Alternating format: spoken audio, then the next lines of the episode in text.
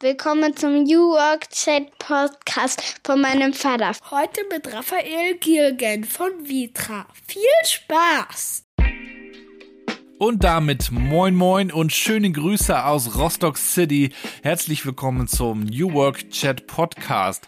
Ich bin Gabriel, euer Host und seit 2018 stelle ich hier spannenden Leuten die Frage, wie sie arbeiten, was ihnen hilft, was sie ausprobiert haben, was sie teilen können.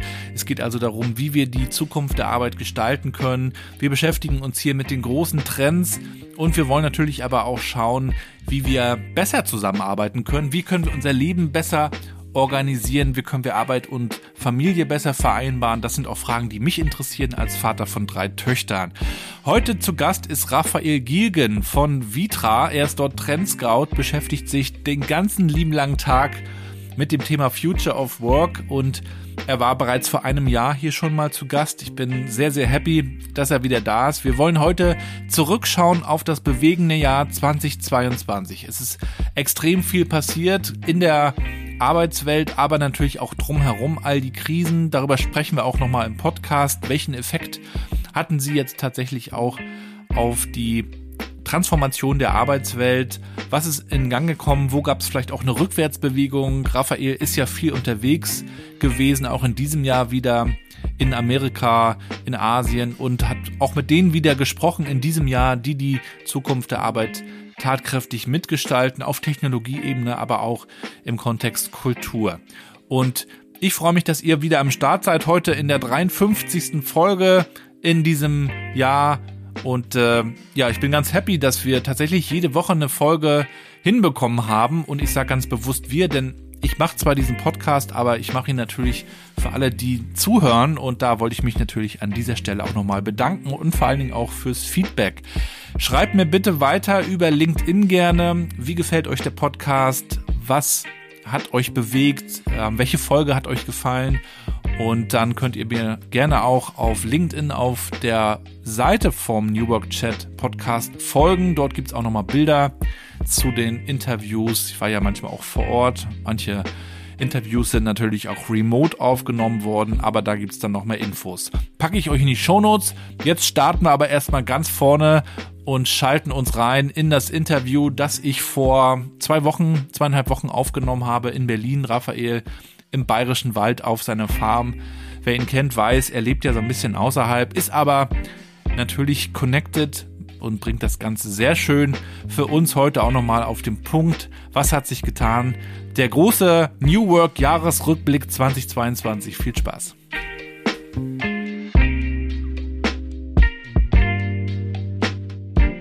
Ja, dann moin und willkommen zu meinem Podcast New Work Chat. Ich freue mich sehr, dass Rafa wieder da ist. Schöne Grüße aus Berlin heute. Hallo und schöne Grüße aus der Oberpfalz. Rafa, ein Jahr ist ins Land gegangen. Das letzte Mal, als wir uns hier im Podcast unterhalten haben, hatten wir den Dezember 2021. Seitdem ist eine Menge passiert. Wir wollen heute ein bisschen drüber sprechen. Du bist auch wieder endlich wieder ein bisschen rumgekommen. Ich weiß noch, als wir uns vor einem Jahr unterhalten haben, da hast du dem schon ein bisschen entgegengefiebert. Man konnte das verfolgen. Du warst in Asien, du warst in Amerika, du warst an vielen Stellen, hast viel gesehen. Wir sind gespannt, was du da heute auch berichten kannst. Aber erste Frage natürlich, wie geht's dir heute so? Äh, mir geht's, äh, mir geht's ganz gut. Was natürlich ähm, also was man wissen muss, ich hatte am Montag dieses Jahr meinen letzten Arbeitstag und habe jetzt Winterschlaf bis zum 9. Januar. Und das ist natürlich eine Doppelbewegung. Die eine Bewegung ist, dass du quasi äh, in so einer Vollbremsung gehst, hier draußen, da wo ich wohne. Und das andere ist natürlich, dass ich zwischendurch immer noch was lese und ähm, viel besser nochmal Gedanken fassen kann. Und das ist so ein bisschen wie so ein Oszillator, der sich total schnell dreht. Das bedeutet, ähm, im Moment bin ich im, so zwischen zwei Geschwindigkeiten. Das macht es nicht einfacher, aber es ist, wie es ist. Ist das denn jetzt Arbeit für dich? Das, was ich jetzt mit dir mache? Ja. Ja, na, natürlich ist das Arbeit, aber ähm, das ist auch ein ganz guter Resonanzraum, weißt du? Ähm, ich partizipiere ja auch durch diese vielen Gespräche und durch die Interviews, dass ich einfach ähm, Dinge nochmal anders betrachte über die Fragestellungen, die kommen. Und so ist ein Gespräch immer ein super Resonanzraum. Einerseits, einerseits äh, eine wunderbare Gelegenheit, Dinge zu teilen mit den Menschen draußen. Ja, und da gibt's einiges. Wir fangen mal äh, vorne an. Ich habe noch mal in unser Interview reingehört. Weißt du noch, wie du das beendet hast? Ah, du hast ja viele Interviews seitdem gegeben. Bleib gesund und neugierig, glaube ich. Ja, und du hast vor allen Dingen gesagt, es gibt sehr viel zu tun jetzt. Reißt euch zusammen, haut's einen raus. Ach, genau, haut's einen raus, genau. Ja, genau. ja, in Anlehnung an Wolf Lotter. Hast du denn einen rausgehauen dieses Jahr? Oh, das ist. Ähm, habe ich einen rausgehauen? Naja, ich würde mal sagen, ich habe jetzt nicht so einen rausgehauen, wie sehr wahrscheinlich in den Jahren vor der Pandemie. Ähm, aber ich habe ähm, ganz äh, gut so, ich würde mal sagen, Wissenskilometer gemacht. Ja. Diesbezüglich habe ich dann schon gut aufgeholt und das war total wichtig. Ich würde weniger sagen rausgehauen, ich würde erstmal sagen reingehauen. Das habe ich gemacht, allerdings. Das der Jahresanfang 2022 ist ja für viele verbunden mit dem Start des Ukraine-Krieges. Ja emotional, also auch eine, eine schwierige Zeit gewesen, in die wir dann gerade so aus dem Winter oder gekommen sind oder im Winter auch noch waren. Kannst du dich noch erinnern, äh, wie das war? Da sind ja auch dann die Truppen lange irgendwie an der Grenze rummarschiert. Dann gab es noch die, die Olympischen Spiele und Gerüchte, dass Putin auch deswegen noch gewartet hat, bis er einmarschiert ist. Mittlerweile kann man den Krieg ja auch gar nicht mehr so verfolgen, weil, es einfach zu viel ist ähm, und man es auch gar nicht ja. schafft und sich auch die eine oder andere Krise noch ja. angereiht hat. Aber wie, wie fühltest du dich so am Anfang des Jahres? Was war das bei dir für eine Stimmung? Naja, ich sag mal, der erste Anfang des Jahres war, ähm, damals gab es ja den, den Virus, den veränderten Virus, Omnicom, glaube ich, hieß der. Äh, ja. Da wurde hier erstmal wieder das Licht ausgeknipst. Wir starteten auch bei Vitra dann erstmal von zu Hause. Wir hatten quasi unser, unser Kickoff-Meeting oder unser AMM-Meeting virtuell. Boah, das war echt schon zäh. Also nicht das Meeting war zäh, sondern dass du einfach nochmal ähm, in, in ein zweites Jahr so gestartet bist. Naja, und dann lockerte sich das ja etwas auf und ich persönlich habe natürlich nie damit äh, gerechnet oder nie gedacht, dass, ähm, dass äh, Russland oder dass Putin da einmarschiert. Und ich glaube, ich kann mich noch ziemlich dran genau erinnern, es war morgens, ich bin wach geworden, habe dann Nachrichten gelesen und habe dann gesagt zu meiner Frau, der ist da einmarschiert. Und ähm, ich glaube, es war ein Mittwoch oder ein Dienstag. Hab dann, an dem Tag habe ich zu Hause gearbeitet. Und es ist, war einer der wenigen Tage, wo nach langer Zeit wieder permanent NTV oder N24 lief ja. bei mir oder ZDF, whatever. Ähm, und dann versuchst dich ja zuerst zu sortieren. Und ich wohne ja hier, also man muss wissen, ähm, einer der größten äh, Standorte der US Army außerhalb der Vereinigten Staaten ist Grafenwöhr und Hohenfels. Das ist von mir zu Hause in etwa, ich würde mal sagen, im Auto so 35, 40 Minuten. Also der erste sind zwei Truppenübungsplätze hintereinander quasi oder zwei äh, große, ähm, ja, wie sagt man, Kasernen.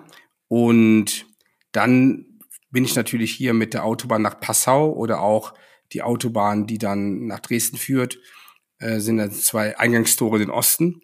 Und du hast dann natürlich gemerkt, dass schon Dinge anders wurden. Also du hast zum einen viel mehr Transporter gesehen mit Militärgut, dann hast du zivile Trucks gesehen, begleitet von der Polizei. Ähm, und ähm, du hast dann auch diese Grundnervosität gespürt. Das war schon bedrückend. Ja, dann waren auch die Probleme, also die man davor hatte, zwei Jahre, ist, Entschuldigung, das, die waren ja dann wie weggewischt, ja. Ja, ja. Dann hast du ja gar nicht drüber nachgedacht und dann hast du erstmal überlegt, was bedeutet das eigentlich geopolitisch? Ich meine, da muss man sich auch erstmal einlesen, sich sortieren äh, in dieser Komplexität. Und das war ja ein, eine Ge äh, Gemengelage zwischen Angst, ähm, zwischen Unsicherheit auf einem allerhöchsten Niveau, zwischen es wird nie mehr so sein, wie es mal war. Ja, unvorstellbar. So. Und, ähm, ja, und das Wort des Jahres ist auch Zeitenwende geworden ja. von Olaf Scholz, damals in dieser Frühjahrszeit auch gefallen und ja, wahrscheinlich auch zu Recht ein Wort, das uns so auch inhaltlich so ja weiter ja auch beschäftigen wird. Ja, und das glaube ich auch losgelöst vom Krieg, weil der Krieg ähm, natürlich auch wieder einiges freigelegt hat wie es denn um uns bestellt ist. als Gesellschaft und wirtschaftlich, ähm, wie Abhängigkeiten entstanden sind, bewusst oder unbewusst, aber innerhalb eines relativ großen Blindspots. Und das hat ja dann nochmal zu Kopfschütteln geführt bei vielen Menschen. Ja, und wir haben schon vor einem Jahr auch darüber gesprochen, dass die, die Krisen eigentlich der Dauerzustand sind. Und das haben wir in diesem Jahr eigentlich auch gesehen. Es sind dann noch andere Krisen gewesen, auch im Kontext Arbeit ähm, haben wir einiges besprochen. 2021 ja Great Resignation in den USA, da haben wir auch noch drüber gesprochen, kommt das dann rüber zu uns. Dann kam Quiet Quitting auch in diesem Jahr und der große Fachkräftemangel eigentlich auch so das dominierende Thema in den deutschen Medien. Und ich habe immer noch so den Eindruck, am Ende des Jahres jetzt, dass viele Unternehmen, auch gerade in Deutschland, immer noch schauen, wie sie sich hübsch anziehen können und noch nicht wirklich an die Probleme rangehen. Sie gucken immer noch, wie sie eine neue Kommunikationsstrategie irgendwie hinbekommen, aber sie schauen noch nicht, wie, wie sie sich wirklich transformieren können. Ist das auch ein Eindruck, den du so hast?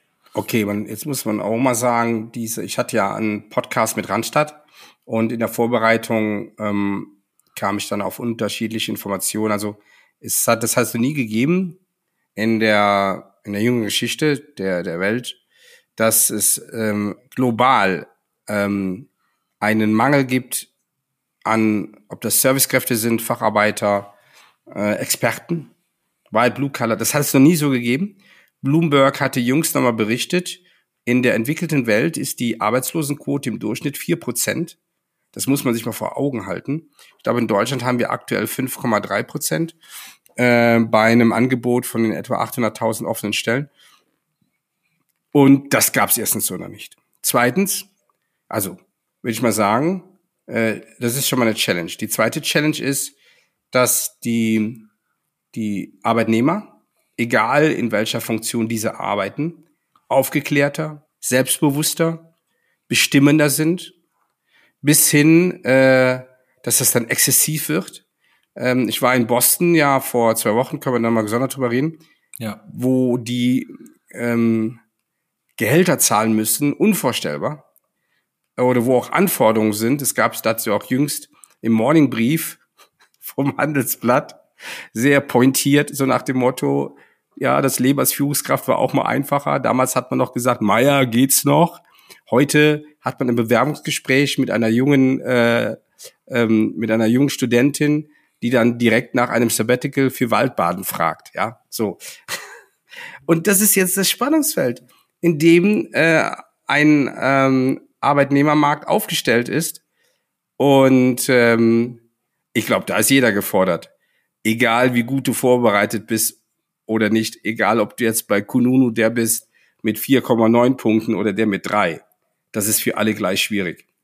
Und ich mache mir ja schon mal den Spaß und gehe in die Stellenbörsen und schaue, wie viel offene Stellen Unternehmen haben. Mittlerweile sind die schon clever und verschachteln das. Ja, da fällt dir nichts mehr ein.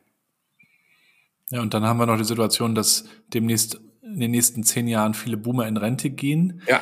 Ich habe irgendwann im Laufe des Jahres so einen Cartoon gesehen, da ging es um die Titanic. Also man sieht den Eisberg schon kommen, aber kriegt den Tanker nicht mehr gewendet. Manchmal äh, kommt es einem in der Wirtschaft ähnlich vor. Ja, so, und da, da sprichst du einen schönen Punkt an. Es ist ja nicht so, dass wir das, also wie viele, wie viele andere Geschichten sind die auch schon mal erzählt worden. Äh, ob, ob das die Geschichte der Erneuerbaren ist, ob das die Geschichte der Digitalisierung ist, ob das jetzt die Geschichte des Fachkräftemangels ist. Ähm, also das ist ja weit vor zehn oder zwölf Jahren, gab es ja diese Prognosen schon, das ist ja nur Mathematik. Ja, genau. Jetzt ist es Wirklichkeit. Ich glaube, wir haben ja einen Nettoabgang von, ich glaube, 480.000 oder 500.000 Mitarbeitern. Ähm, und da haben wir natürlich nicht wirklich eine Antwort drauf. Ja, Jetzt gab es ja jüngst die Debatten mit, ähm, mit mit einer Verschiebung der Rentenzeit, was ja überhaupt nicht genau. geht. Also passt ja gar nicht ins Thema. Ja, aber da sind einfach Hausaufgaben nicht gemacht worden. Ähm, andererseits, es gibt ja auch heute Unternehmen mit sehr geringen Fluktuationsquoten, die da wie ein Fels in der Brandung stehen und sagen, das betrifft uns nicht. Ja, da war ja eine schillernde Figur, auch in diesem Jahr, aber schon seit vielen, vielen Jahren, der Wolfgang Grupp von Trigema, ja. den ich ja auch sehr unterhaltsam finde, der ja mit seinem ganz eigenen äh, Stil ein Stück weit gegensteuert. Äh, aber am Ende sage ich mir auch, jeder kann sich ja aussuchen, wo er arbeitet. Deswegen ähm, ist diese Diskussion eigentlich auch großer Quatsch. Aber er macht das ja ganz anders als viele und hat aber, er sagt aber trotzdem, er muss schauen, wie er das Unternehmen auf Kurs hält und auch durch die Veränderungen bringt, durch die Meere der Veränderungen oder so hat er gesagt. Und ähm, ich finde es aber ganz schön, gerade weil in, in dieser sogenannten New Work-Diskussion ja oft an der Oberfläche diskutiert wird und äh, wird über Benefits gesprochen und all das. Und dann kommt so jemand wie Wolfgang, Wolfgang Grupp und ist aber trotzdem erfolgreich und alle fragen sich, wie, wie kann das denn sein? Ne? Ja, oder es gab der, der Philipp Westermeier hat ja jüngst zwei dieser Größen. Der hat ja den Herrn Wirth ähm, im Gespräch gehabt, den Reinhold Wirth, glaube ich, vor vier oder fünf Wochen. Ja, wenn du die das anhörst, dann denkst du, wow, tut auch mal gut, sowas nochmal zu hören. Ob ich jetzt bei allem mitgehen würde, ist eine andere Geschichte, genauso wie bei dem Grupp. Der ähm, war ja auch ähm, bei Philipp.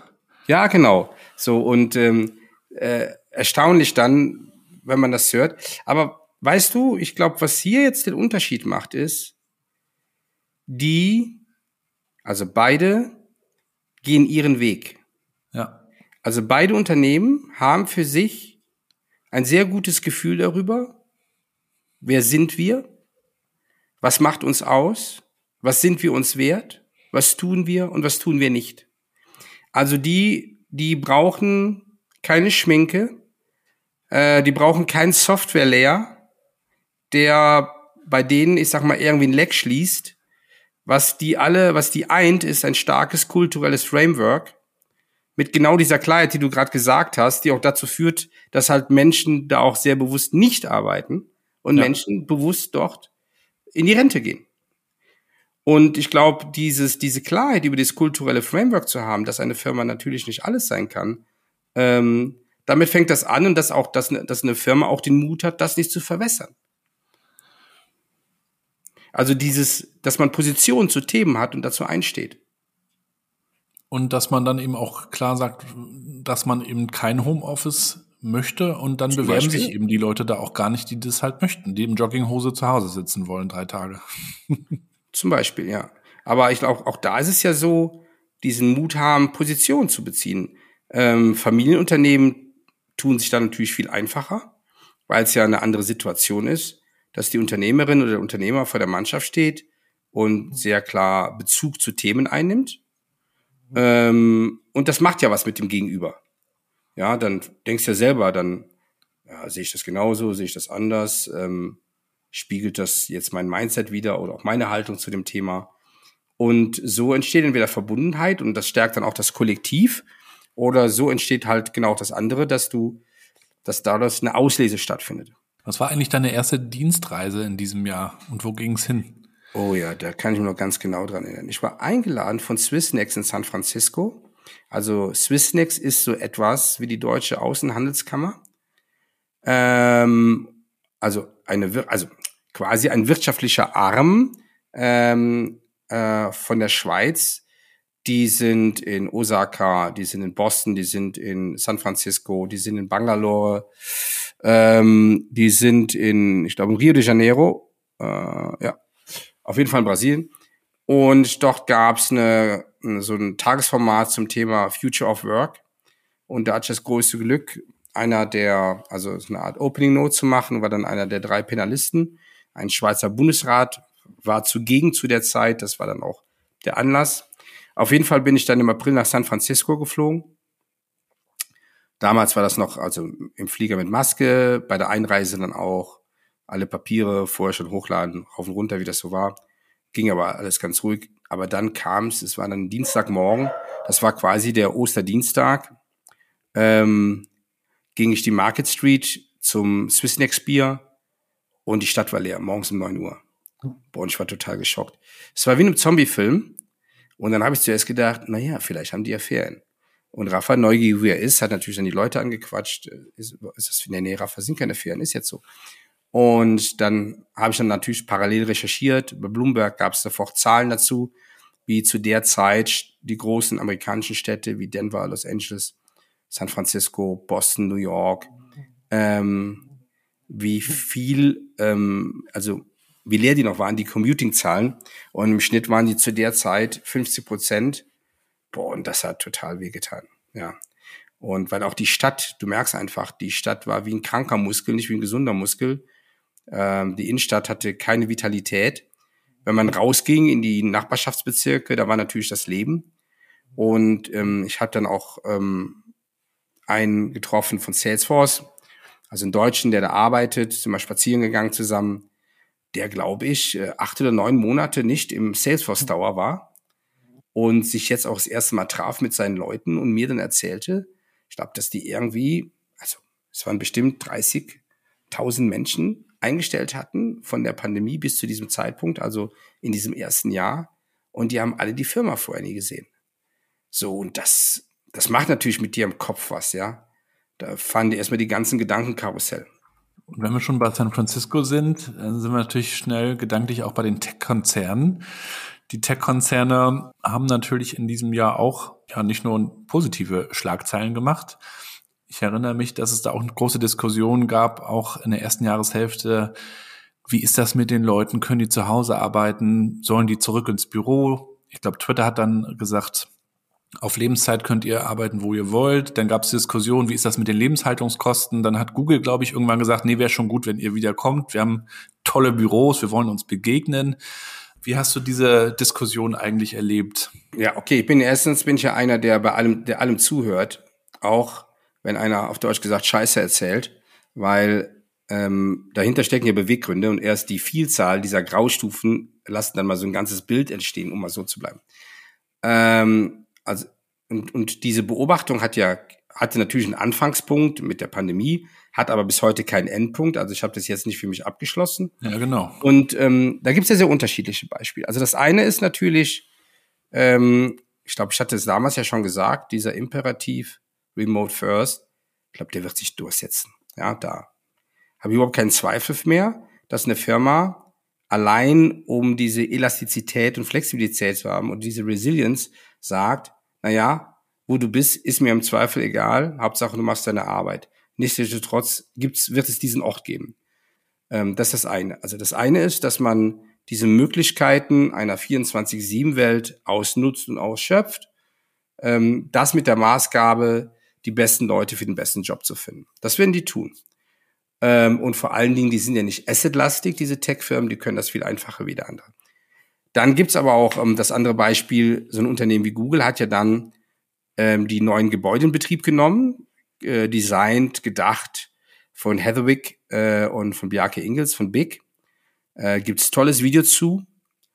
Ich kenne das nur von den, aus der Baustellenphase oder auch von den Besuchen bei Big in, äh, in New York oder beziehungsweise in, in der Bay Area. Und dann merkt man natürlich auch, okay, wir, wir entdecken natürlich jetzt diese, ich nenne das ja immer diese Physical Realities für uns neu. Mhm. Also ja, es gibt noch diese Orte der Arbeit, ähm, aber die sind anders. Die zahlen halt auf alles das ein, was du zu Hause nicht erfahren oder erleben kannst oder wofür der virtuelle Raum einfach limitiert ist. Und das muss ich sagen, das haben die, also wenn man die Videos anschaut, die haben auch eine 228-seitige Publikation drüber geschrieben. Ähm, das finde ich ist dann schon sehr gelungen. Ja, obwohl dieses Gebäude natürlich vor der Pandemie entstanden ist, hat man viele Weichen schon gelegt, die auf Rituale, die auf Begegnungen, die auf das Kollektiv einzahlen oder halt auf diese besagten Dinge, die man eben zu Hause oder auf einem Miroboard äh, mit Kollegen und Kollegen nicht machen kann. Ja, und jetzt, ähm, ähm, und was passiert? Damals, also vor zwölf Jahren war es ja noch so, dass alle ja in die gleiche Richtung gegangen sind. Also alle investierten damals, die Twitters, die Googles, die Facebooks, äh, die Amazons, investierten damals in diese physischen Orte der Arbeit, in, in sehr große Standorte, in den Städten, innerstädtisch, auch so wie Salesforce. Und jetzt sieht man, dass die Unternehmen sehr unterschiedliche Wege gehen. Von, von decentralized, von Central Command als eines Extrem bis decentralized everything. Und das ist ein interessantes Spannungsfeld übrigens, das zu beobachten, ähm, weil das jetzt ähm, Experimente oder Versuche sind in einem größtmöglichen Maßstab. Ich war im Juni, war das, glaube ich, oder Juli in Hamburg bei der New Work SE im New Work Harbor. Warst du da auch schon mal? Ja.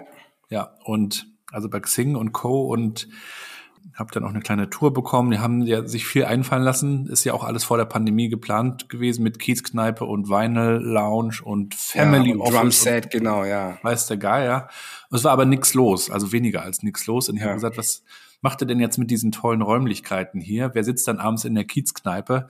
Ja, wir haben uns jetzt schon so ein paar Sachen ausgedacht, wie wir die Leute wieder einladen. Ich sag, was macht ihr so? Ja, wir machen dann so Frühstücksangebote mit Tim Melzer und Co. Ich sag, und zieht das? Ja, die Leute kommen. Aber leider gehen sie dann nach dem Frühstück auch wieder. Ja, das ist also, ja, das ist ja so schwer, ne? Mhm. Weil du hast dann lange, du hast 10, 15 Jahre Mietvertrag, ich will es nicht wissen, und musst irgendwie gucken, wie du es machst. Ne? Ja, also da, da sprichst du natürlich ähm, ein, nochmal ein ganz anderes, ein ganz anderes Phänomen an. Und auch das ist sehr facettenreich. Ähm, aktuell ist es so, dass die durchschnittliche ähm, Belegungsdichte oder Quote ähm, in weiten Teilen Europas in etwa 50 Prozent ist. Das heißt, der Peak ist 50, eine 50 Prozent Belegung. So, ähm, ein, eine Perspektive. Andere Perspektive, die Immobilienunternehmen haben im Bereich des Leasings, also des Vermietens, dieses Jahr fast alle super Geschäftsergebnisse erzielt. Anderes Phänomen.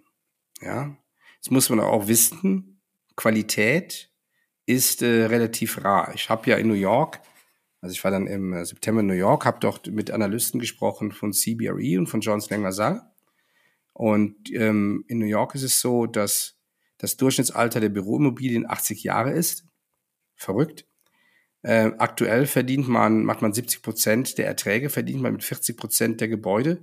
Das sind aber in der Regel Gebäude neuerer Art. Also als Beispiel neben dem Grand Central Station ist Van Vanderbilt äh, von Norman Foster. Das Gebäude ist voll und das Gebäude äh, erzielt höchst, ähm, höchst Leasingraten, also Mieten.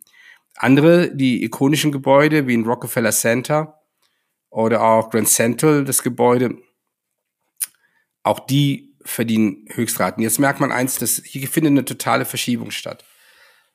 Hm, die, die Mitarbeiterinnen und Mitarbeiter haben natürlich jetzt ein kritisches Auge darauf, wo fahren sie eigentlich hin. Ähm, innerstädtische Bereiche, Bahnhofsnähe, die einfach gut erschlossen sind von der Infrastruktur, das sind natürlich die Gewinner. Je weiter du draußen bist, dann wird es natürlich auf Deutsch gesagt zach.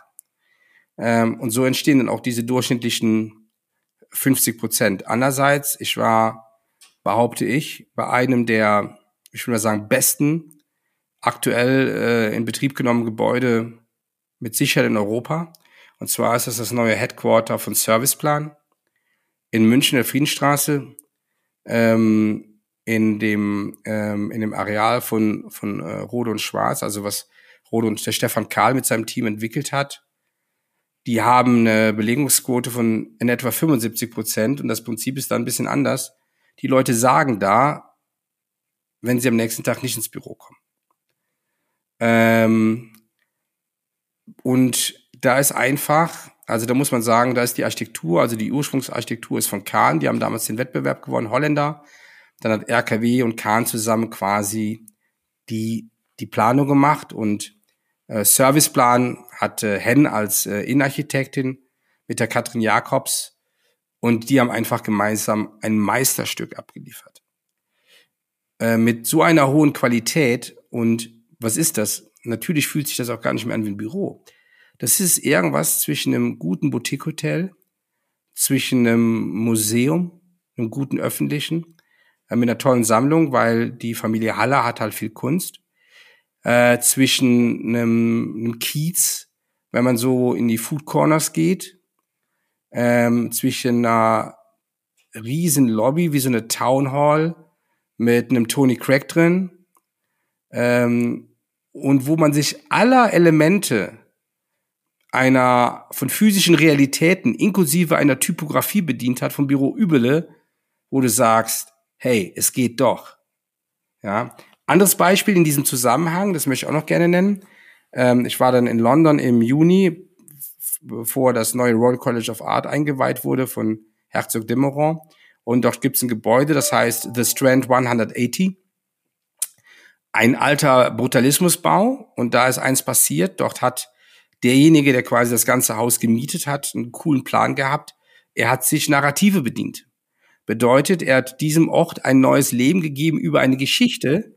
Und zwar die Geschichte ist die Geschichte der Kreativ- und Kulturwirtschaft und hat dem Gebäude über neun Etagen Leben eingehaucht, in dem dort unterschiedliche Ateliers, Werkstattbereiche, Büros, Studios drin sind, mit und ohne Technik, ein riesen Coworking Space, ein Member Club, ähm, und hat auch die Mieter so ausgesucht. Und wenn du da reingehst, das ist so, als ob du im guten Club die Türe aufmachst, gehst an der Kasse durch diesen schweren Vorhang und dann bist du mitten drin. Und hier merkt man einfach, dass es noch sehr viel Potenzial gibt in dieser Kuratierung und in dieser Art des Placemakings, damit man eben keinen Tim Belzer braucht. Wie ist es bei dir? Wann brauchst du noch physische Räume außerhalb deines Heims und außerhalb der Reisen? Ähm, man, also ich würde mal anders sagen. Also ich, ich mag es natürlich in guten physischen, also wie ich in Boston war letzte Woche, das Citizen M hat ähm, quasi den Gastrobereich, also diese, diese, diese Lounge, die fast jeder ja kennt vom Citizen M. Ich würde sagen, so auf, den, auf der vierten Etage, also amerikanische Geschosshöhen. Und dann hast du eine große Terrasse und hast dann so einen Blick über Boston. Und wenn du da morgens sitzt, trinkst deinen Kaffee und machst da deine Post oder deine Arbeit, dann ist das ein sehr, sehr guter Raum, so, den ich dann sehr schätze. Weil ich nicht alleine bin früh morgens und weil ich dann auch noch diesen Blick in diese Stadt habe. Und so bin ich dann doch ein aktiver, ich würde mal sagen, Architekturkonsument der sich natürlich die Orte sehr bewusst aussucht ähm, und das dann auch genießt und die laden mich dann auch auf, im wahrsten Sinne des Wortes. Insofern würde ich sagen, ich bin da sehr bewusst und ähm, und was ich natürlich nicht suche, ist eher eine Durchschnittlichkeit, ja. So, das, da würde ich jetzt mich jetzt nicht hinhocken, nur weil es gerade das Bequemste ist, da einen Platz zu haben, da seine Arbeit zu machen.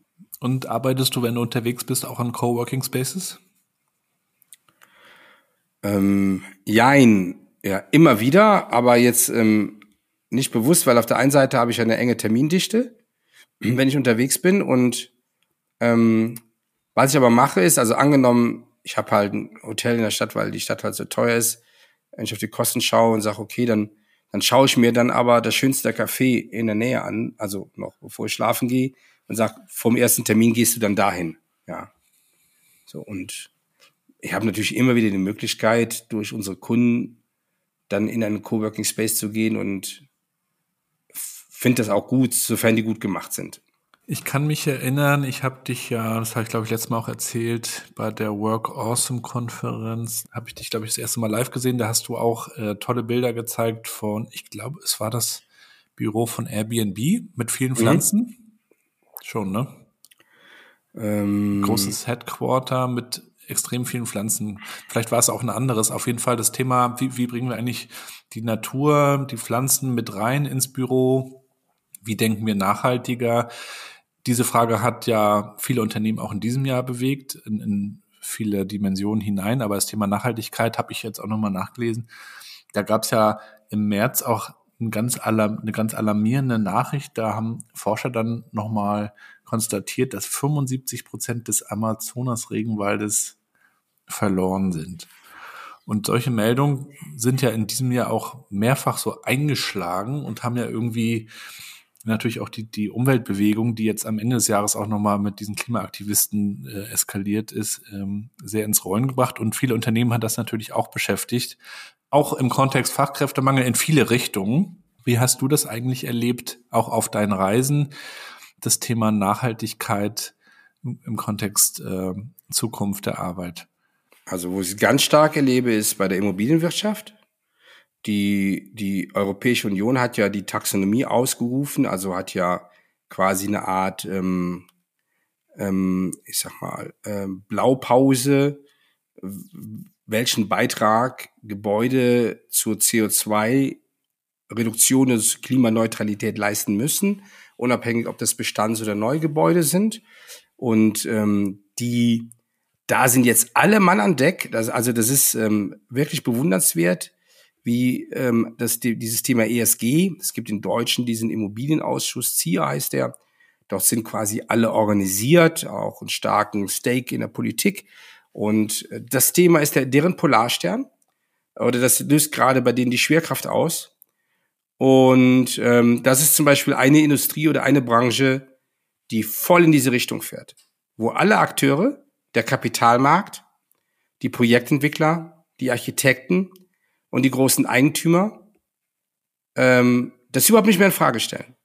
Also Interboden, also ein Beispiel, ein Projektentwickler nimmt jetzt ein Holzhybridhaus in Betrieb in Düsseldorfer Hafen.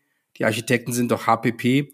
Und von diesen Beispielen, oder ein, ein Haskuk Zemrich hat ja nicht nur für Alnatura ähm, dieses Stammflehmgebäude gebaut in Darmstadt, sondern auch für den amerikanischen Technologiekonzern in der Nähe von Waldorf, also in, in, in der SAP-Region. Und wir werden diese Beispiele jetzt in rasanter Geschwindigkeit immer mehr sehen. Weil das Gegenteil von diesen Produkten sind Stranded Assets. Also du hast Liegenschaften, die eben nicht mehr in diese Taxonomie passen, wo aufgrund der Zinssituation und der Baupreise das viel zu teuer ist. Ähm, andere Themen, ähm, die, ähm, die, die, äh, es ist, also in den Thinktanks ist das bewusst, man spricht ja davon, die gehen, die sind ja sehr offensiv, die sagen, Nachhalt, Nachhaltigkeit verdient man Geld. Nachhaltigkeit ist kein Siegel. Nachhaltigkeit oder Planet Centricity, nenn es wie du willst, ist der größte Zukunftsmarkt. Ähm, übrigens, ein Unternehmen wie Porsche ist einer der größten Investoren im Bereich Hardware für das Thema Climate Tech. Ähm, und wenn man sich da mal durchwuselt, ist man sehr überrascht, was denn überall passiert. Schau dir an, was gerade in den USA passiert. In den USA, wo jetzt der amerikanische Staat ja Unternehmen ähm, quasi unterstützt ähm, oder fördert, aber nur dann in dem Kontext, wenn die an Produkten oder Services arbeiten, die ähm, im Thema der Nachhaltigkeit stehen. So, und dann weißt du, das Rennen ist eröffnet. Ja, da führt jetzt kein Weg mehr drum rum. Und was wird jetzt auf der Arbeit passieren?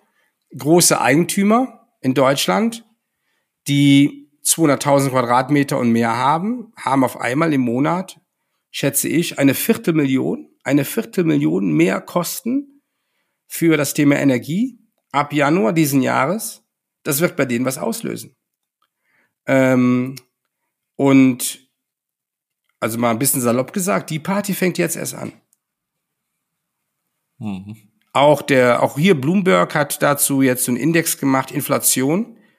Ähm, und vor allen Dingen von der Inflation, von der Preissteigerung sind im Wesentlichen die Produkte äh, betroffen, die ähm, einen enormen Energiebedarf haben, wie zum Beispiel Flugticketpreise. Ja, das ist jetzt die neue Wahrheit. Und ähm, es ist, es gibt ja in Hamburg ein tolles Unternehmen, Indeed, mit dem Karel äh, Golter, der ja Unternehmen darin berät. Und wir hatten heute noch zu, also wir haben heute gesprochen, wo ich gesagt habe, ich habe damals schon gesagt, die, die Controller von morgen sind die Teams in den Unternehmen zum Thema Nachhaltigkeit. Und leider Gottes im Moment sind die Teams in der Regel unterbesetzt und ähm, man hat so sehr das Siegeldenken und nicht das Thema, ich kann damit Geld verdienen. Hm. Eine der bestimmendsten Figuren in, in diesem Jahr war ja Elon Musk. Oh mein Gott. Wir müssen da jetzt gar nicht lange drüber reden, aber wir müssen zumindest ja. einmal kurz drüber reden, denn er hat natürlich auch mit dem Thema Arbeit ganz viel zu tun, sowohl als Arbeitgeber als auch als Technologieschaffender. Ich kann mich erinnern, dass er vor paar Jahren so als Iron Man gefeiert wurde. Das war so ein, da gab es auch so ähm, Illustrationen. Heutzutage ähm, machen sich Tesla-Aktionäre schon Sorgen, dass die Marke total ramponiert wird. Ja. Ähm, und über die ganzen Entlassungen müssen wir auch gar nicht weiter sprechen. Ähm, aber welchen Einfluss hat eigentlich aus deiner Sicht äh, diese Figur ähm, langfristig auch darauf, wie sich wie sich Wirtschaft äh, entwickelt. Denn wir sehen das in der Tech-Welt, das schlägt so seine Wellen, viele gucken dahin. Oder glaubst du, dass, dass es dann irgendwann einfach wieder andere Themen geben wird und, ähm, und dass einfach das Jahr 2022 war, in dem Elon Musk so ja, sich entwickelt hat? Ja, also, also erstens glaube ich das, was du jetzt als letztes gesagt hast. Ich muss fairerweise sagen, ich habe ähm, ihm auf die Stange gehalten, habe gesagt, hey, wenn du so bist wie der und äh, in deiner ganz eigenen Welt lebst, dann machst du halt, dann triffst du diese Entscheidung. Gibt's ja andere auch. Äh, gut, heute kannst du das natürlich überhaupt nicht mehr gutheißen. Das ist ja komplett drüber. Ähm, ja, und der, das ist, das schadet am Ende seinen, seinen Aktivitäten und auch alles das, was er vorangebracht hat.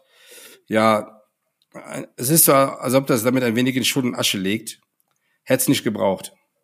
Nein, hat natürlich keinen Nachhall. Es orientiert sich keiner an ihm. Übrigens, das ist das auch, was ich vorhin gesagt habe, an diesem Beispiel wird, dass Firmen sich weniger an anderen Firmen orientieren, sondern Firmen für sich jetzt feststellen, wie wichtig es ist, zu wissen, wer man denn ist in diesem Ökosystem, wo, also in welchem man sich dann auch befindet und welche Rolle man da spielt. Das war auch ein Riesenthema. Purpose äh, ist es eigentlich auch schon seit einigen Jahren, aber in diesem Jahr auch nochmal ganz stark ähm, Beratungen, die dann ja Purpose-Findung angeboten haben als Dienstleistung. Dann hat die ganze Wohlfahrt Sozialwirtschaft sich gefühlt drüber totgelacht, ähm, wie man denn einen Purpose suchen kann. Entweder du hast ihn oder nicht. Ähm, aber das, was du sagst, äh, wenn man in die Zukunft guckt, muss man erstmal zu sich selber schauen, wer ist man eigentlich, wo, wo ähm, kommt man her? Und ich glaube, das, das fällt ganz vielen Unternehmen äh, wirklich schwer, weil ja. man hat das in der Vergangenheit einfach nicht gemacht, oder? Da sind mal zwei Sachen, weißt du, wir, also wenn ein Unternehmen darin bestand, das Gleiche besser und billiger zu tun, und damit im Jahr um drei oder vier oder fünf Prozent zu wachsen und hat sich darauf fokussiert, dann hat dieses Unternehmen natürlich sehr wenig zu sagen. Also im Sinne von zu erzählen, wo man da was zuhören könnte. Und diese Art der Unternehmen, die äh, natürlich braucht ein Unternehmen ja einen wirtschaftlichen Layer oder also die, den, den wirtschaftlichen Kontext. Aber wenn, wenn es dann nur der ist, tun die sich ja schwer. So. Aber es kommt ja was anderes dazu und ich glaube, das holt, die, holt in dieser Purpose-Debatte den einen oder anderen ein. Purpose und Ethos sind untrennbar miteinander verbunden. Und ähm, der Ethos, den ja den Unternehmen ja hat, ähm, also den es auf jeden Fall hat, der muss ja mit dem Purpose in einer Art Einklang stehen. Und und jetzt sind wir nämlich bei diesem Thema Position beziehen, Standpunkte haben, ähm, über die Werte, die man hat, die dann halt dieses kulturelle Framework greifbar machen. Und ich würde mal sagen, ja, wie viele Unternehmen haben diesen Garten nicht bestellt in der Vergangenheit. Ja. Und ähm, es gab ja noch, noch nie so viele New Work, ähm, Head of New Work, New Work of weiß ich nicht was, ähm, dann Purpose, ähm, äh, Chief People Officer, rauf und runter. Also hier ja, ist ja massiv aufgerüstet worden. Aber in so ein Thema investierst du halt nicht wie Software. Ähm, in so ein Thema investierst du, dass dieses Thema braucht halt Zeit, Geduld und im, im wahrsten Sinne des Wortes halt nachhaltiges Wachstum. Ja, New Work, du hast ja schon angesprochen, ist auch in diesem Jahr noch weiter in den Mainstream vorgerückt, gipfelte dann mit dem Titelblatt auf der Apothekenumschau. Du hast es ja oh auch oh mein gepostet. Gott, genau. Also eine wunderschöne Stilblüte eigentlich. Viele haben sich amüsiert, Jetzt aber es, es sagt ja auch was aus. Ne? Also wenn dieses Thema da zumindest schon mal stattfindet. Ich glaube ja nicht, dass sich das alle jetzt äh, mit Begeisterung durchgelesen haben, aber es findet da schon mal irgendwie statt. Dann ähm, ist natürlich die Frage, wo wir da eigentlich in der aktuellen Debatte sind. Äh, wir hatten auch On the Way to New Work in diesem Jahr mit dem Buch, äh, das erschienen ist und mit einem Podcast-Jubiläum. Du warst, glaube ich, auch in Hamburg, als es äh, mhm. dazu noch mal ein Event gab. Ich wäre auch fast noch dort gewesen, habe es leider nicht geschafft. Aber wo, wo siehst du eigentlich so die, die aktuelle gesellschaftliche Diskussion um New Work? Sind wir noch sehr an der also, Oberfläche und drin eigentlich über den Fachkräftemangel oder sind wir da schon weiter? Mit zwei Perspektiven. Ähm, habe mir heute mal auf Instagram den Christoph Magnussen angehört. Und es ist ja so, wie, wie der eine oder andere, der mein, mein ehemaliger Kollege Timo Niederberger sagte zu mir, Raphael, so wie die einen eine, eine Kochschule machen, ist das hier ein bisschen so wie eine New York Schule. Und ich finde ja, dass ähm, der Christoph Magnussen und auch dieses Blackboard-Team das in dieser Tiefe und dieser Gründlichkeit sehr gut machen. Ja. Aber da musste ich erstmal drauf einlassen als Firma. Ja. Weil das verändert einiges. So. Und er steht aber nur für einen Pol in dieser Bewegung. Der andere Pol ist dann, ich nenne es einfach mal die Instagramisierung oder die Linketisierung von New Work. Boah. Und damit tue ich mich natürlich schwer. Ja. Weil, ähm, man immer eben nicht jeden Pups hören muss. Und, und jetzt komme ich mal aus meiner Perspektive aus der Welt zurück. Ich war im äh, Oktober in Japan und Korea. Ja, Oktober. Ich weiß. Mein letzter Termin war freitags im, in, in Tokio in unserem Vitra-Studio mit einem größeren Team von Toyota. Unter anderem auch mit einem Woven Planet, also mit, mit, mit Teammitgliedern von Woven Planet, von dieser großen Stadt, die am Mount Fuji gebaut wird. Und die haben dann echt eine lästige Frage gestellt. Die haben dann am Ende des Gesprächs, weil es war mein letzter Tag, ich bin abends nachts zurückgeflogen, haben die mich gefragt, mit welchem Gefühl fliegen sie eigentlich jetzt nach Hause? Und dann habe ich gesagt, das ist ja eine tolle Frage. Boah, ich fliege eigentlich mit einem schlechten Gewissen nach Hause. Und dann sagte er, hä, wieso? Ich sage, ja, wissen Sie, ich war in, in Korea, war ich drei Tage und war jetzt hier. Die drei Tage und denke mir dann, wow, wenn, wenn ihr den, wenn ihr Monat, äh, wenn wir im Monat August sind, dann seid ihr schon im August am Jahresende von uns. weil ihr einfach arbeitet wie die Geisteskranken. Und weil ihr einfach so eine Technologieoffenheit habt. Und weil ihr einfach ähm, massiv, kompromisslos an der Erneuerung interessiert seid und weil ihr gefühlt dort alle Energie einsteckt und so ein hohes Maß einer Grundordnung habt, da kommen wir gar nicht mit. So, und dann kommst du dann heim.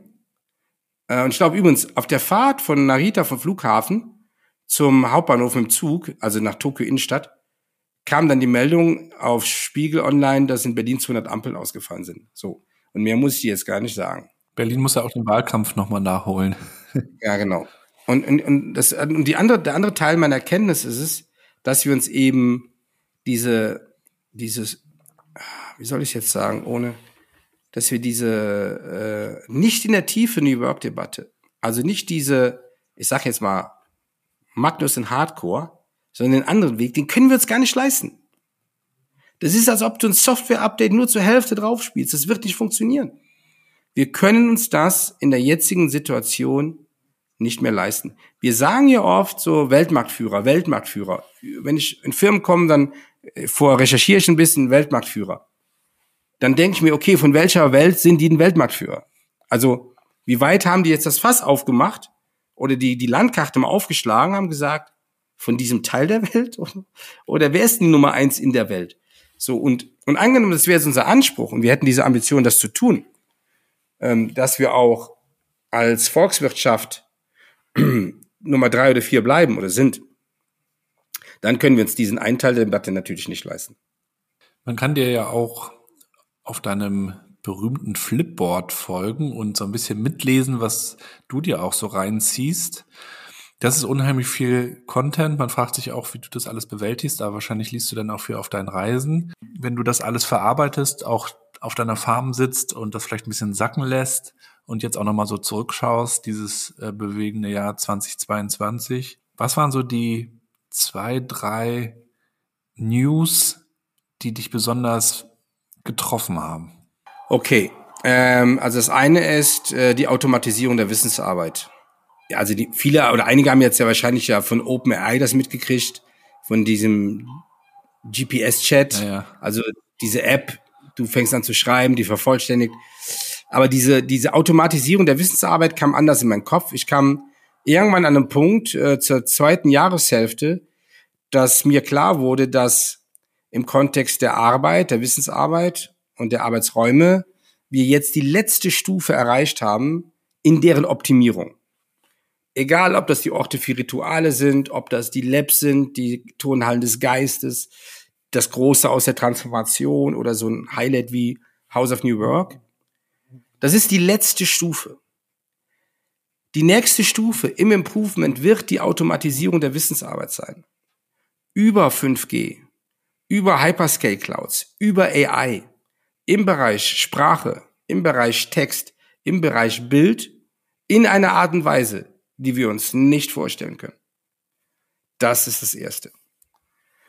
Ähm, das Zweite war auf meiner Reise in Boston. Ich hatte ja zwei noch, hatte ja Gäste mit. Die einen waren von dem Unternehmen 8020, der Florian Holste und drei seine Partner und der andere, der Gerardus ähm, Breth vom Institut auf dem Rosenberg von der Schweizer Privatschule, der dort quasi, ich sag mal, das, äh, dieses Exploration Learning für die Schüler ähm, denkt.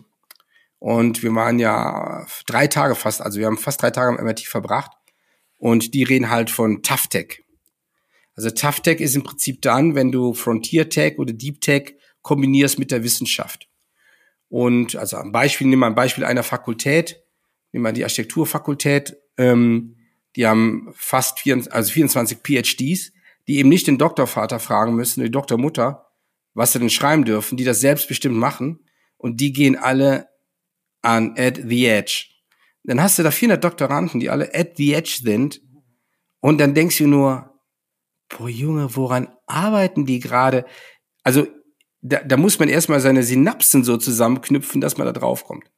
Das hat mich überrascht. Also, dass die nächste Stufe eben nicht eine nächste Software ist, die aus dem Silicon Valley kommt, sondern dass die nächsten großen Schritte oder die next big thing Dinge sind, die sieben, acht oder neun Jahre brauchen, wo Menschen eben wissenschaftlich mit der besten Technologie acht oder neun an Jahren an Fragestellungen arbeiten und die VCs diesen langen Weg mit denen gehen. Also das ist dann kein Investment Quickie, das ist wirklich der feste Glaube, das ist echtes Endurance, so wie damals die Seefahrer aufgebrochen sind. Absolut beeindruckend. Und nur mal eine Geschichte daraus. Ich kam zurück aus Boston, da haben wir uns unterhalten und äh, habe da mit einem, mit einem Freund von mir, mit Marcel Abel, telefoniert von JLL und sagte, schau Marcel, der, die, die, die Kollegen Duisburg, also die Stadt Duisburg will ja so ein Wasserstoffspot werden, wie andere Städte ja auch in Deutschland. Rostock auch. Rostock auch. Und dann sag ich, schau, die wollen alle so diesen Hotspot werden, ja, so. Ähm, aber die schauen nicht weit genug in die Zukunft, weil es arbeiten über 25 Unternehmen an der kalten Fusion auf der Welt. Und jüngst in dieser Woche kam ja dann diese Nachricht, dass es ja einem Team in den USA gelungen ist, einen Meilenstein, einen echten Meilenstein zu erreichen. Was ich damit sagen will, ist, ähm, dass du gar nicht, da gibt es eine Begrifflichkeit für, diese Future Literacy, also diese Zukunftsalphabet, gar nicht gut genug trainieren kannst, ähm, um das am Schirm zu haben. Warum?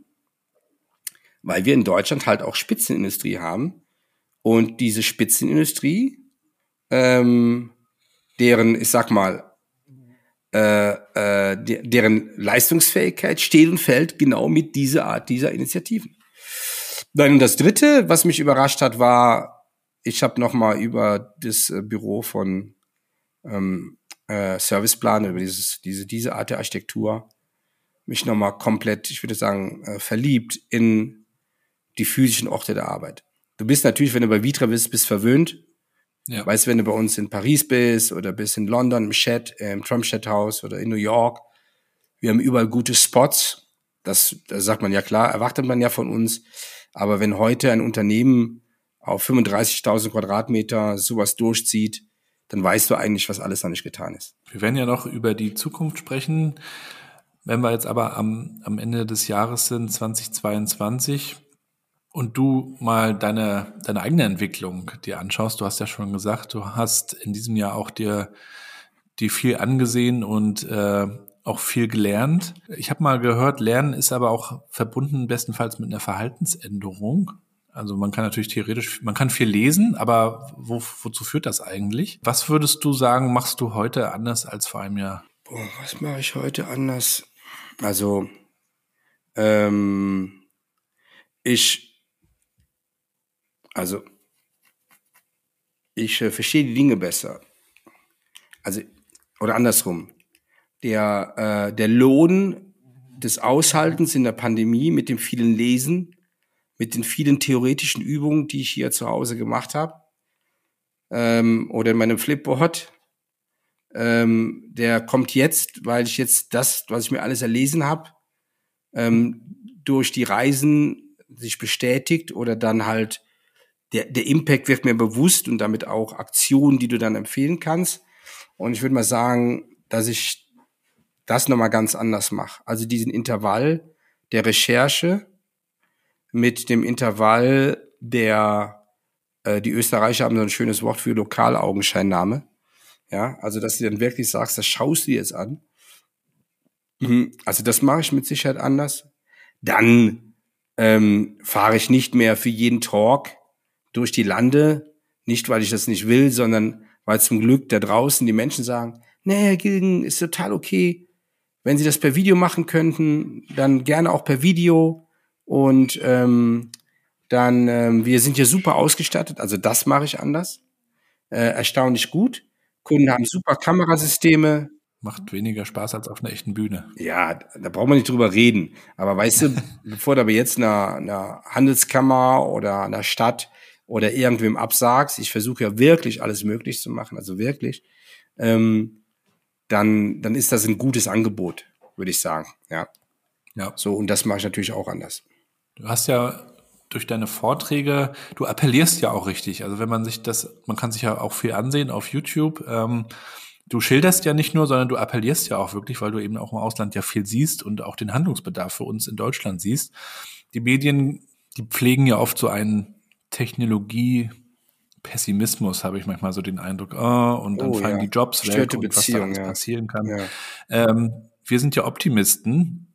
Was macht dir dann am meisten Grund auch für, für Hoffnung, wenn du dir auch unsere Wirtschaft anschaust, wenn wir doch noch die Kurve irgendwie kriegen sollten. Ja, wobei ich möchte mal auf den einen Punkt zurück, der, der, um, ich finde, das ist also jetzt auch, ich will sagen, Appell seiner Aufklärung. Ich habe einen Podcast gehört vom Handelsblatt mit der Miriam Meckel, Handelsblatt Disrupt, höre ich uns sehr gerne.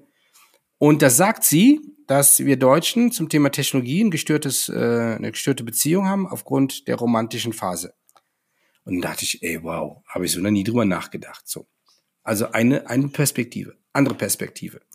Ähm, ich glaube, es war äh, Wundermann Thompson, heißen die. Ähm, eine Agentur, ich glaube aus, aus England, machen gute Reports. Und die beschrieben dann, dass es dass wir viel zu wenig über Technologien wissen. Also, was, was, wie funktioniert eine Blockchain? Wie funktioniert eine Hyperscale Cloud? Wie funktioniert künstliche Intelligenz? Erstens. Zweitens, was ist eigentlich der Wert dieser Technologie für deine Arbeit, die du machst? Und dann fiel mir das erst voll Schuppen von den Augen, dass wir natürlich Technologie abdelegiert haben an die IT-Abteilung. Und wenn die IT-Abteilung natürlich guten Gewissens meint, das braucht der da draußen nicht, dann kriegt er das auch nicht. So, und, und, und damit einher, und jetzt kombinierst du das Thema mit der Romantik, mit dem Abdelegieren einer IT-Abteilung, so wie wir auch Zukunft abdelegiert haben. So entstehen dann natürlich die Situationen, in denen wir jetzt gerade sind. So, was macht mir Mut? Naja, ich sag mal, 90 Prozent der Wirtschaftsbauer in Deutschland, das ist der Mittelstand. Ähm, die haben ja alle durch die Bank weg sehr gute Positionen, sehr guten Ethos, muss man sozusagen. Ähm, die stehen natürlich vor dieser großen Hürde äh, der, der, der Digitalisierung, der Skalierung ihres Geschäftes. Aber da bin ich sehr zuversichtlich. Und dann auch, ähm, mein Lieblingsbeispiel ist hier, hier Siemens, 175 Jahre gefeiert. Unser Herr Scholz hat dort seinen ersten NFT bekommen, äh, den ersten NFT seines Lebens. Und die ja dann im Sommer verkündet haben, mit Nvidia diese Allianz einzugehen, wo dann die physische Reality einer Fabrik mit der virtuellen, mit dem Omniverse von, von Nvidia kombiniert wird. Und das sind dann schon gute, sehr gute Beispiele aus Deutschland. Und das andere ist natürlich in diesem Thema äh, der Zukunftsmärkte, im größten Zukunftsmarkt, im Thema der Nachhaltigkeit, haben wir im Bereich der Technologien aktuell immer noch was zu sagen wir müssen natürlich jetzt auch gucken, dass wir nicht nur die Suppe kochen, sondern auch ausliefern. Ja, letzte Frage für 2022. Du hast ja auch gerade gesagt, äh, Olaf Scholz. Ähm, du siehst aber auch, wie Politik sich in anderen Ländern verhält. In China fühlt man sich ja auch zum Beispiel sehr verpflichtet gegenüber dem Thema Innovation. Da werden unfassbare Summen bereitgestellt. Ja, Korea auch übrigens. Korea auch. Du warst, da warst du auch ja. dieses Jahr, ne? in Japan, Südkorea.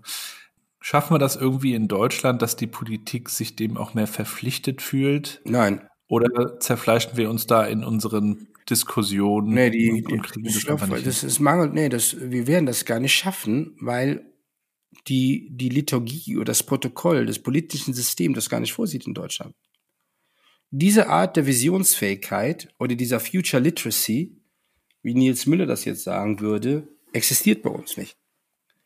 Ähm, weil wir ähm, über, weil wir, weil die Ideologie und die Partei im Weg steht, wie so eine Firewall, dass wir uns ähm, im großen Maßstab quasi auf Ziele committen, die weit über eine Legislaturperiode hinausgehen, die das natürlich auch erfordern und sagen, dass wir in denen den Themen einfach führend werden wollen und das, das wird gefördert und hier wird investiert. Bleibt spannend. Wir werden sehen, wie sich die Dinge entwickeln. Wie begehst du eigentlich den Jahreswechsel? Ja, zu Hause, ganz ruhig, easy. Weißt du, wenn du hier draußen wohnst, dann das schwingt ja jetzt schon mit, ja. So, und das heißt, das ist so wie eine, wie so eine ganz langsame Anfahrt auf diesen Punkt. Der ist dann irgendwann da. Und ähm, aber das ist eher, ja, wie, wie gesagt, wie so ein lang, wie, als ob du mit dem Segelschiff über den Ozean irgendwann ist der dann da. Aber bedeutet dir sowas wie Silvester, Jahreswechsel irgendwas? Schaust du da wirklich mal zurück? Reflektierst du da in irgendeiner Form oder ist das ein Tag wie jeder andere? Nein, natürlich nicht wie jeder andere. Ich habe heute zum Karel Golder gesagt, und wie ist dein Rückblick? Ist so, ey, ich finde das, das ist, ich finde Jahreszeiten super, habe ich gesagt, ja. Und ähm, das, die muss auch geben. Aber den Jahreswechsel, den braucht der Wirtschaftsprüfer und der Steuerberater und dann meinte er zu mir, aber Raphael, es muss doch mal was erledigt sein. Ja, aber ich sag, aber ich erledige doch nicht alles zum Jahreswechsel. So. und, aber es muss doch mal irgendwas fertig sein. Und dann hatten wir halt dann diese Debatte. Nein, ich halte natürlich mal inne, aber wenn, da bin ich eher, ähm, ich sag mal, dass ich sage, dass ich dann dankbar bin, dass ich gesund geblieben bin und meine Familie und so. Das ist dann ja, das schon. Aber ich schaue nicht auf meine Trackliste. Ja, ich hatte ja in diesem Fall, äh, in, in diesem Jahr einen wunderschönen Fußbruch im Sommer. Oh. Das war so mein Gesundheitsthema in diesem Jahr. Das hat aber, so wie jede Krise ja irgendwas Gutes hat, dazu geführt, dass ich äh, viel Zeit hatte und viel gelesen habe. ich nehme ja immer zwölf Bücher mindestens vor, also versuche ein Buch im Monat zu lesen wow. und davon habe ich, glaube ich, sechs oder sieben in sechs Wochen geschafft. Aber Jetzt wünschen wir dir natürlich zum Jahresausgang auch äh, weiterhin viel Gesundheit. Wir werden nochmal nach vorne schauen in Richtung 2023. Vielen Dank erstmal für deinen Blick zurück in 2022. Wenn du es so in, in einem Satz zusammenfassen würdest, 2022, was für ein Gefühl bleibt da so zurück? Was für ein Jahr war das? Boah, natürlich mit dem Krieg. Ähm, ja, dann schon ein bisschen bedrückend. Ich glaube, jeden Morgen oder jeden zweiten Morgen sage ich morgens, wenn ich aufstehe, ins Bad gehe, wenn, zu meiner Frau, dann denke ich an die Leute, die da irgendwo in der Ukraine sitzen und kein Licht und keine Heizung haben. So, ja, das ist, ja, das ist schon so ein Schatten, der, der immer wieder da ist, wenn man das Jahr betrachtet. Ja, hoffen wir, dass die Dinge sich da verbessern. Dir erstmal vielen Dank, äh, Rafa. Gerne. Und wir hören uns dann für 2023. Ja. Ich freue mich drauf. Alles Gute. Ich auch. Ciao. Mach's gut. Ciao.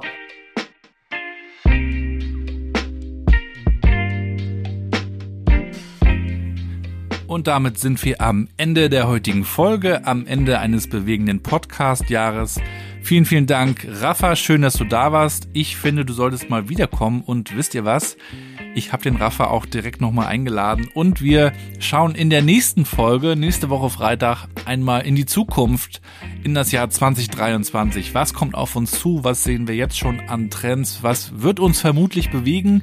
Freut euch auf eine weitere Folge mit Raphael Gilgen in der nächsten Woche. Der große Jahresausblick, kann man sagen, 2023. Ich danke euch fürs Zuhören. Checkt mal die Shownotes. Dort gibt's nochmal die Links zu den Profilen von Raphael und Vitra und auch zu meiner Seite. Ihr könnt mich gerne auch als Speaker buchen rund um das Thema New Work über Minds and Matches. Könnt ihr das tun? Da packe ich euch den Link natürlich auch nochmal rein. Wenn ihr mögt, unterstützt den Podcast gerne. Bewertet ihn mit ganz, ganz vielen Sternen. Auf Apple Music zum Beispiel könnt ihr das tun. Ihr könnt dort auch einen Kommentar hinterlassen, eine Empfehlung schreiben. Das wäre wirklich cool. Und ansonsten kontaktiert mich auch gerne, wenn ihr nochmal spannende Gäste habt, Empfehlungen, wer sollte hier mal mit rein in den Podcast, dann kontaktiert mich auch gerne. Vielen, vielen Dank. Ich freue mich auf 2023, wünsche euch einen guten Jahreswechsel, kommt gut rüber und startet dann richtig schön durch und wir hören uns nächste Woche Freitag. Bleibt gesund und bleibt connected. Heute mit Raphael Giergin von Vitra. Vitra. Gilgen von Vitra. Heute mit Raphael Giergin von Vitra. Viel Spaß! Gilgen. Giergen. Heute mit Raphael Giergen von Vita. Viel Spaß! Vitra. Vitra. Heute mit Raphael. Heute mit Raphael Giergel. Gilgen. Giergen. Okay.